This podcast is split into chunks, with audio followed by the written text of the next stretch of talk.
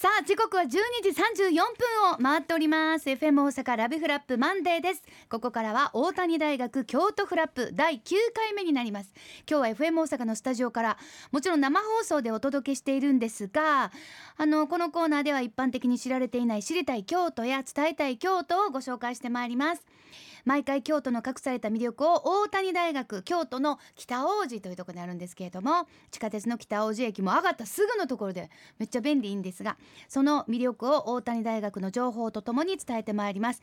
今日はね学生さんにこのスタジオに来ていただきました大谷大学国際学部国際文化学科から、えー、それではですねもう自己紹介からいきましょう。お一方ずつお願いします。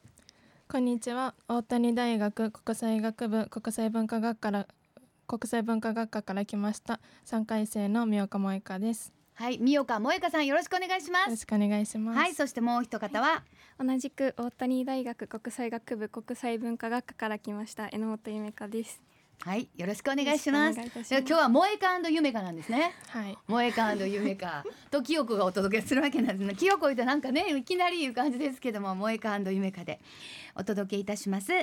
さああのー、まあ3回生と2回生ということなんですけれども今日はねこうやってスタジオに来ていただいてありがとうございます。で2人とも共通点はもちろん大谷大学である国際学部の国際文化学科に通ってはるということでじゃあまずはじゃあ先輩から美岡さんから、はい、なんでこの国際学部に入ってこんなことしようどんな風に思われて入ったんですか？そうですね。私は中高の時から英語の勉強が好きで、うん、やっぱり言語だけじゃなくてその土地のその文化とか宗教とか考え方っていうのを勉強したいなと思ってこの学部を選びました。うん、あそうなんや、はい、じゃああのその英語っていうのとプラスなんかもう一個のなんか言語みたいな考え方もあったんですか？そうですね。それで中国語を選びました。すごくない？日本語英語中国語なんかできたらもうほとんど世界カバーできるんじゃ あともスペイン語とかあったらほんまほんまそうですよね。そうですね。うわ頑張ってください。ありがとうございます。はい、さあそしてこれがえっ、ー、と萌香さんでしたからじゃあ二回生のゆめこさん、はい、ゆめこさんはいかがですか？はい、国際学部で語学や多文化について学んで、まあ、将来グローバルな人になりたいなと思って。そうですよね。今も本当にまあインターネットではもうすぐにもう世界中とオンタイムでつながれるというね、はい、ことですけどオンラインで。あのどういうところまあ言ってもグローバル言ってもまあやっぱり自分の好きななんかこう国とか民族とか文化とかあると思うんですけどもあの野本さん夢香さんはどんなところにどんな国とかどんなところに興味があったんですか？中国の料理とかあとはお洋服とかに興味があって、中国について学びたいなと思って。今それこそあのネットの世界でも中国のサイトでこう ファッションのやつめっちゃ出てきますよね。ちょっと前までやっぱり韓国が多かったんけど今は中国のやつめっちゃ出てきて、めっちゃ可愛いやんっていうのあるめっちゃある。私も買ったりしますよ、はい、本当に。安い安い安いよね。でコスメもそうやもんね、はい、今コスメもいろんなところのねあの出てるんですけれどもさあそんなお二人です。さあお二人が今勉強されているアジア文化や中国語に興味を持ったきっかけ。まずは美岡さんはその英語やっててんけども、はい、中国語っていうのはなんであ私中国語もやろうっていうふうに思わはったんですか？そうですね。やっぱり英語勉強しててもその同い年とかでも周りに英語を喋れる人って結構いたので、うん、やっぱりそれでその英語を上達するんじゃなくて自分は違うフィールドで中国語を勉強してそれを武器にしようと思って中国語の勉強を始めました。すごい。まずびっくりする。周りに結構英語喋る人おるっていうのがびっくりする。だからまあ要するに美代子さんも一通りはもう喋らはんねんね。まあ。そうやろね。そうやしじゃあもうそれはそうやしじゃあもう一つみたいな、はい、でも中国語ってめっちゃ難しいって言うじゃないですか。難しいです。発音がもうやっぱり英語の方が簡単ですか？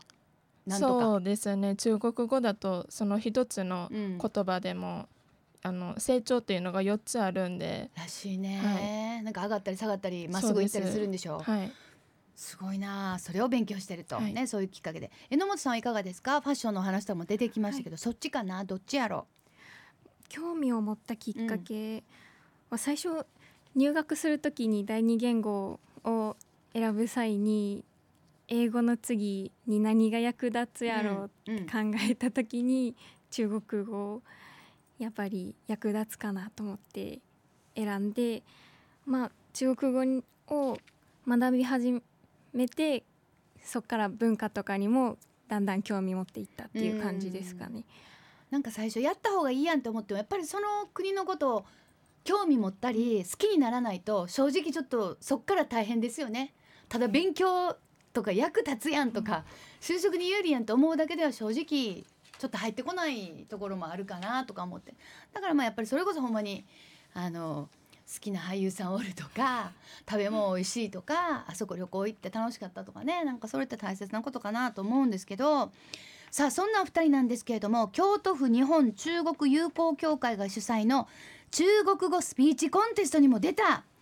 えー、美代子さんどんなんだったんですか？それ教えてくださいそうですね。私たちは去年の10月に開催された第41回全日本中国語スピーチコンテストの第3回京都府大会に出場しまして、うん、私は朗読部門で3位という順位をいただきました。すごい。ありがとうございます。素晴らしい。めっちゃ練習とか勉強しましたか？そうですね。やっぱり普段は読み書きの勉強が多いので発音することって少ないんですけど、うん、自分のその発音を録音して自分で聞いたりあとはその大学のネイティブの先生とまあ、1対1で指導していただいたりしました、うんうんうん、やっぱりね努力が実ったいう感じだと思いますけどなんか本を読むんですか？などんな読んだんですか？とその教会側がその送ってくださる朗読文っていうのがあって、うんうん、それを読むっていう形でしたね。うんうんうん、はいわかりました。榎本さんはどうでしたか、はい、スピーチコンテスト。私もはい。えっと先生方の指導のおかげで優秀賞をい。ただくことができましさんはな何、はい、何をやって？あの美岡さんは朗読っておっしゃってましたけど、はい、榎本さんは何をされたんですか？一緒の朗読を読みました。あ本当？どこが一番難しかった？やっぱり発音成長ですかね。あやっぱりそうやろうね。それが難しい、うん、でも朗読やったらそれがねわからないと意味が通じないってことですよね、ね、うんそれを頑張って第3位と優秀賞。素晴らしいですね。さああの大谷大学京都でございます。海外の方とも接する機会が多いんちゃうかなと。まあ私も行ってましてあ海外の人はね留学生やなっていう子もちょろちょろこう歩いてたりとかして。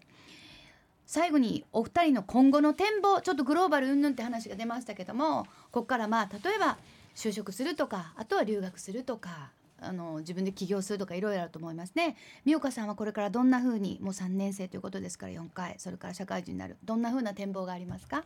そうですね。私は、まあ、大学生のうちに、まあ、英語だったり中国語だったりのスキルを上げて、まあ、将来はその観光だったりホテルでのサービス業に従事したりあとは機会があれば海外事業にも携わってみたいなと思ってます。そうですね。ぜひぜひそうやってこう日本の皆さんと海外の人をつなげてくださいね、はい、うん、榎本さんはどうですか、はい、私はまだ明確な夢っていうのは正直まだ決まってないんですけど、探し中で。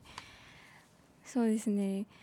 私賑やかな場所が好きなので、うんうん、観光地だったり京都なのでそういったところで働いきたいですね。うん、まああのどんな職種でも今は例えばまああの外に出るものであれば絶対海外の人と会うわけですよね特に京都とか大阪とかだとね。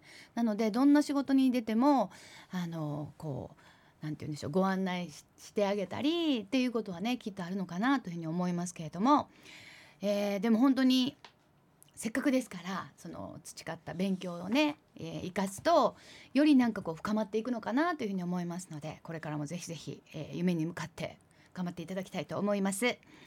さあ今日はですね大谷大学国際学部国際文化学科三岡萌香さんと榎本夢香さんに来ていただきました。さあせっかくですから今日はねまあラジオなんでやっぱり音楽かけるのであの中国の音楽とか聞いたりするん？そんなんあるん？チャイニーズポップスみたいな。あります。ドラマとか。あ、あ、ドラマ私もファーリューやんな。ファーリューって昔言ったよね。中華のカーって書いてファーリューみたいな。あ、私も見たりします。中国の歴史ドラマもすごい面白かったり。やっぱりもう人数多いだけあって。めちゃくちゃ綺麗な人とかめちゃくちゃかっこいい人が多いなってイメージがあんやけどそうかまあでもそんなんも聞きながらでも今日はリクエストはじゃあえー、日本の曲にしてもらえるのかな？ほんならじゃあリクエスト曲を紹介していただきながらお別れしたいと思います。じゃあ曲を紹介してもらってもいいですか？